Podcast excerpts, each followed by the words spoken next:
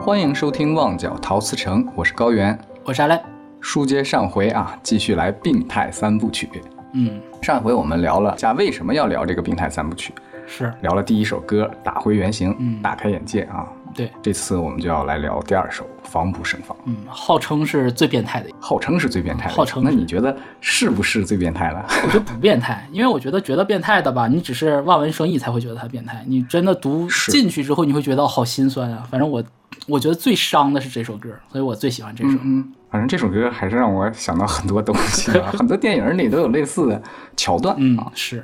我也我看到有网上有一些，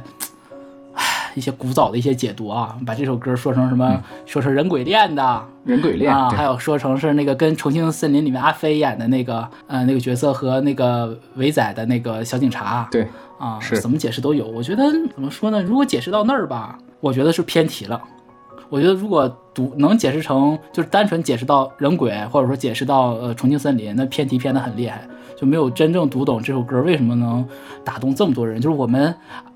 好多朋友，就包括我自己在内啊，都是听了之后就觉得，哎呀，又变态又喜欢你。哎呀，我们就聊聊你为什么你这么变态你还喜欢，而且是越变态越喜欢。为什么大家会喜欢这样一首引号变态的歌曲呢？嗯，高老师觉得是为什么？其实我们都已经聊过《无人之境》了，嗯我觉得阿兰当时对《无人之境》的那个我们为什么喜欢这首歌的解释特别特别棒，啊，就是 哎呀，并快别这没有么说，我都不好意思啦。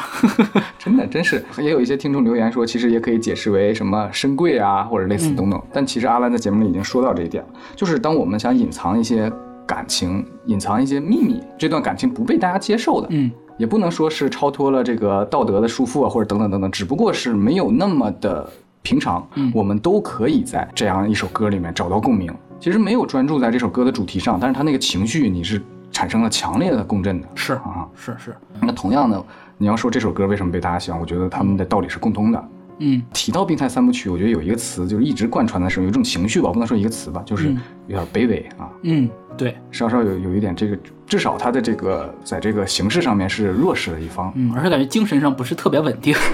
精神状态 Psycho 不是特别好，是吧？ 对对对，啊很切题 “cycle” 这个词。啊，当我们去喜欢一个人的时候，你看他这首歌里描述的这些实实在在的这些细节、这些场景，嗯哪怕你跟他不一样，但是你也做过很相似、很相似的事儿。 嗯，很不想承认。我我承认，我